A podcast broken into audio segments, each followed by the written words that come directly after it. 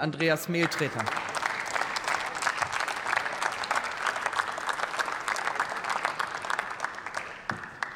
Sehr geehrte Frau Präsidentin, sehr geehrte Damen und Herren, Herr Cotré, die einzigen, die Volldampf mit der Titanic auf den Eisberg zufahren, das sind Sie beim Thema Klimaschutz. Olaf Scholz hat bei der Weltklimakonferenz in Sharm el-Sheikh sehr deutlich eingefordert, wir brauchen mehr Tempo und mehr Ehrgeiz beim Umstieg auf erneuerbare Energien. Mit diesem Vorsatz sind wir als Ampel angetreten. Und diesen Vorsatz setzen wir um. Das zeigt nicht zuletzt der Haushalt, den wir heute beschließen werden.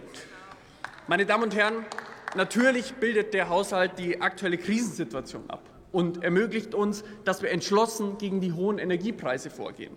Wir haben letzte Sitzungswoche die Dezemberhilfe beschlossen, die Sie, Herr Spahn, vorher leider vergessen haben. Heute beschließt das Kabinett den Gesetzentwurf für die Gas- und Strompreisbremse. Aber neben diesen kurzfristig notwendigen Maßnahmen schaffen wir es natürlich trotzdem, unseren Fokus auf Klimaschutz und Energie zu legen. Zusätzlich zu all den Entlastungsmaßnahmen müssen wir gleichzeitig genauso dringend auch die Weichen für unsere Energieversorgung der Zukunft stellen.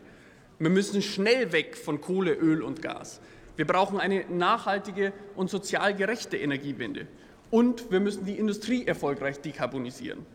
Nur wenn wir der Welt zeigen, dass dieser Weg gut funktioniert, haben wir noch eine Chance, die Erderwärmung auf 1,5 Grad zu begrenzen.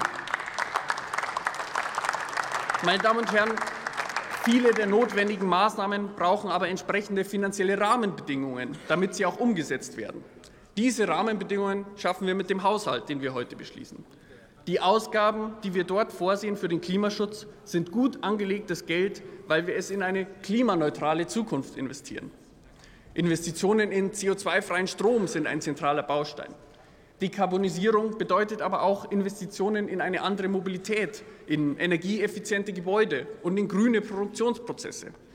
35 Milliarden Euro werden wir nächstes Jahr dafür aus dem Klima- und Transformationsfonds bereitstellen. Wir gehen damit alle wichtigen Bereiche an, in denen wir schnell Emissionen einsparen müssen. 16 Milliarden Euro sind für mehr Effizienz und mehr Erneuerbare im Gebäudebereich vorgesehen.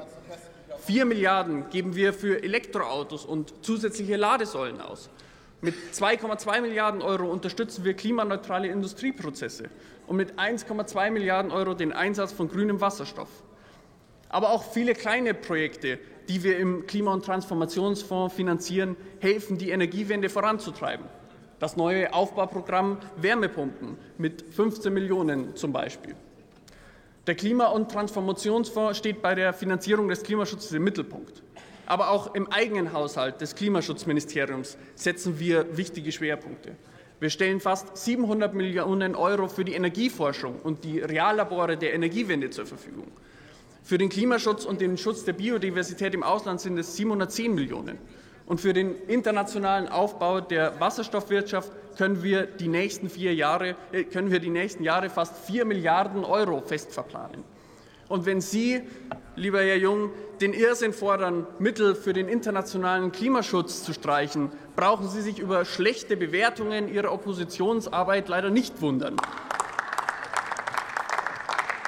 Meine Damen und Herren, mit dem Haushalt untermauern wir unseren Weg zum klimaneutralen Wirtschaften, zur klimaneutralen Mobilität und zum klimaneutralen Heizen.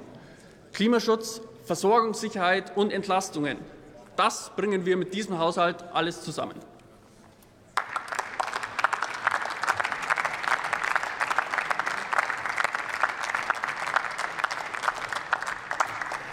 Nächster Redner für die FDP-Fraktion Olaf Inderbeek.